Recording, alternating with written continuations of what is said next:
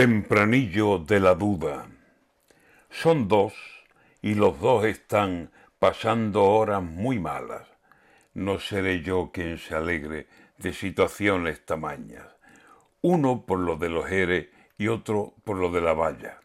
Empuja la fiscalía con la cárcel inmediata y empuja la oposición y algunos medios de España. En vísperas de diciembre está oscuro el panorama Nadie sabe todavía qué pasará de aquí a nada. A uno le piden que entre y a otro le piden que salga. Y entre los dos la pregunta a quien quiera contestarla. ¿Quién no quisiera usted ser? ¿Griñán o acaso Malaca?